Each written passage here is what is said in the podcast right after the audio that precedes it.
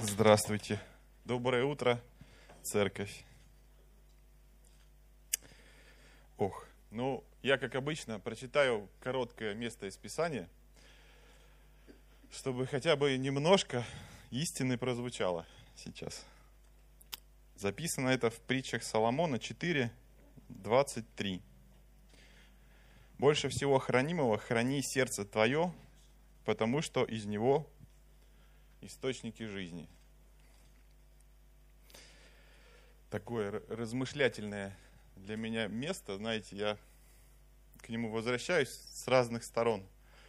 И вот недавно, когда у меня начались проблемы с работой, ну, я рассказывал, э, на меня напала, знаете, бывает, нападает такая, э, как тоска, не тоска, ну, что-то такое, какое-то вот уныние напало, и я начал размышлять о том, что как-то с 17 -го года примерно у меня, знаете, не очень много хороших событий. То есть какие-то яркие события, они все какие-то грустные. Я стал думать, в семнадцатом году я раньше времени попрощался с мамой со своей. Вот. В восемнадцатом году у нас, э, по-моему, в восемнадцатом грохнулось агентство котором я работал руководителем отдела.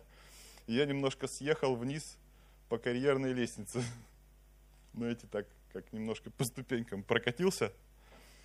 Вот. После этого э, нам предстоял непростой период принятия того, что Дани у нас психическое заболевание, и нам об этом много говорили и всем это было очевидно, но, знаете, нам не хотелось, чтобы это было очевидно. Это, наверное, всегда просто признать, что у какого-то другого ребенка аутизм или какое-то другое заболевание, чем признать, что это у твоего. Это сложнее. Дальше, знаете, э, начался коронавирус. Веселое время. Я помню, как мы шли э, по ТРК лето, знаете, там нашему. И там были пленкой завешены, черной пленкой. Вот это все, и ты идешь в Ашан через какие-то... Просто как будто это апокалипсис, и сейчас какой-то зомби начнет выбегать откуда-то. И я еще иду с женой, и мы думаем, так вот прикинь, вот неподготовленного человека сразу поместить в такую среду. Вот чтобы вот без всяких этих. И мы такие, да, реально паника может охватить.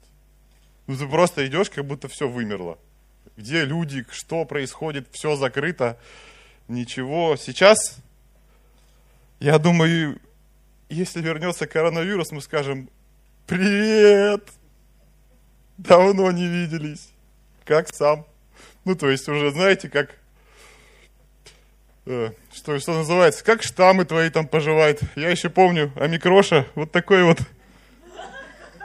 был, знаете, он там начнет тоже жаловаться, говорить, вот, коллективный иммунитет, вакцины, как бы, не попутешествуешь особо. Главное, что я сейчас под запись с коронавирусом разговариваю. Опасно. Вот. И знаете, э, сейчас мы это вспоминаем как что-то не очень странное, ну, как бы такое. Раз неплохо было, в общем-то. Дома сидели, работали. Вот. Но в какой-то момент где-то мне попался в процессе этих размышлений, где-то мне попался какой-то ролик, где какой-то спикер, я не знаю, кто он, бизнесмен или кто, он говорил такую вещь, говорит, самое дорогое, что у вас есть, из, ну, он в контексте просто каких-то житейских мудростей, говорит, это ваше тело. Вот это вот самое дорогое, что у вас есть. И меня немножко это как бы, знаете, так подкинуло чуть-чуть. И я понял, да, действительно, ну как бы, я как-то давно размышлял о том, что цена ведь определяется чего угодно – определяется тем, как этого заменить. насколько можно это заменить. Вот э, э, это то, что у нас есть, то, что Бог дал, наш, наше тело. Ты не можешь его заменить никак. То есть это, это просто не, оно цены не имеет. Потому что если ты потеряешь руку, до свидания. Нет, все, ее нет. Тебе могут приделать какой-то красивый протез там, но руки уже не все. Оно не имеет цены. Даже вот это наше тело, которым мы обладаем, бесценно. Следовательно, все остальное, что есть по жизни, ну там вот там какой-то успех ты можешь там, еще что-то, оно сильно меньше, потому что достигается там, да, там автомобиль ты теоретически можешь купить, там квартиру ты можешь купить, дом купить, ты даже остров теоретически можешь купить, и ты можешь купить даже, я не знаю, половину там 100 гектаров земли где-нибудь э, в графстве, где-нибудь в Англии, теоретически ты можешь это сделать. Но если у тебя от, как бы отшибло где-нибудь, ты потерял даже вот палец, то ты никак теоретически себе его не вернешь. Вообще никак. Получается, что один мизинчик стоит дороже, чем э, 100 гектаров земли в Англии. Потому что 100 гектаров земли в Англии ты можешь купить. А кусочек пальца не можешь купить не, не приделают тебе все. И знаете, э, у меня слово, которое мне уже заканчивать пора говорить, назвал подведение неправильных итогов. Вот. Потому что есть что-то еще более ценное, чем тело.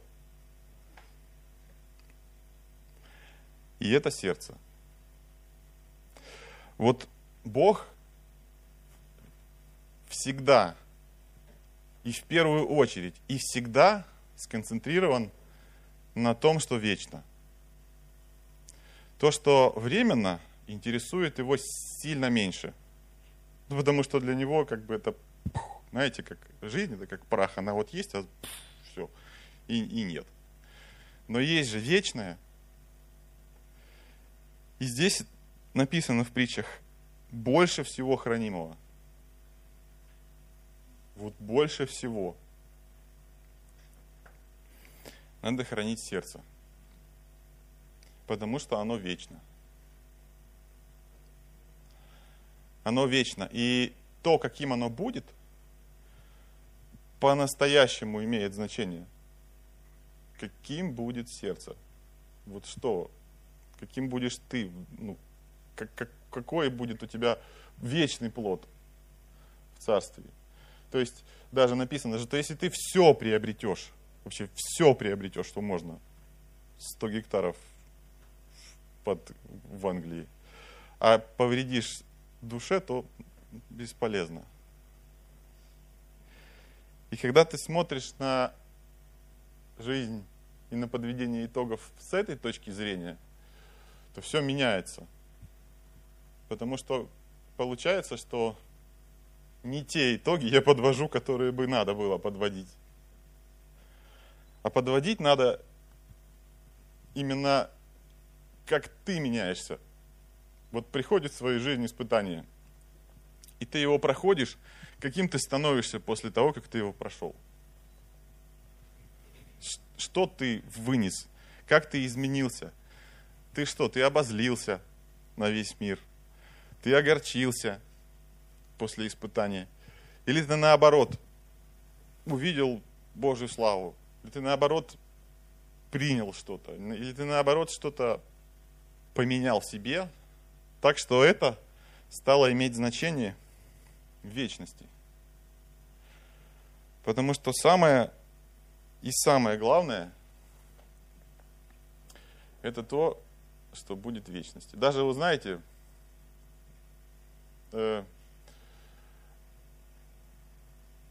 Бог на примере своего народа, ну, как я вижу, знаете, у Израиля долгое время не было даже не то что царя, страны даже не было.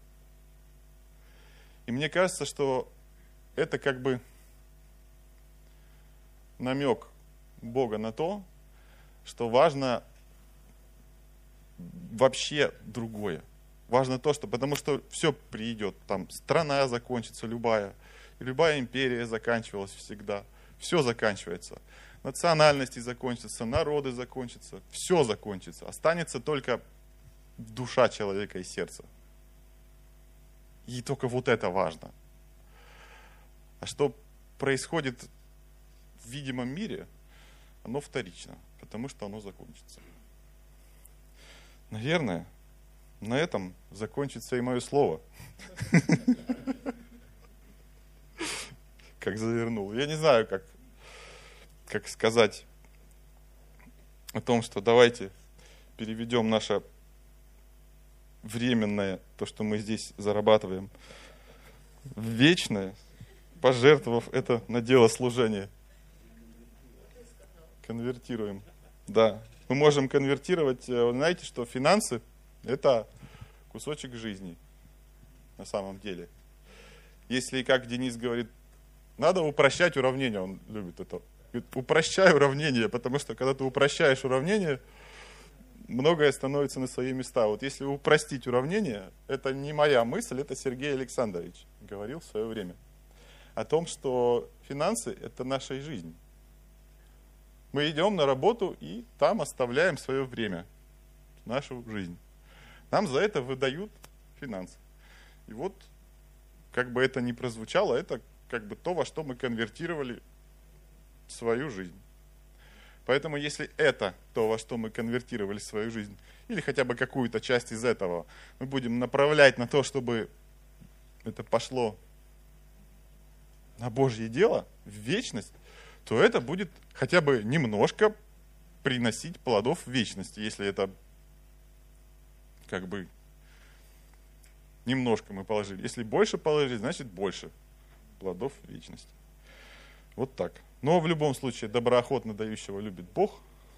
Это надо делать только с открытым сердцем, если у вас есть такое желание. Вот, спасибо.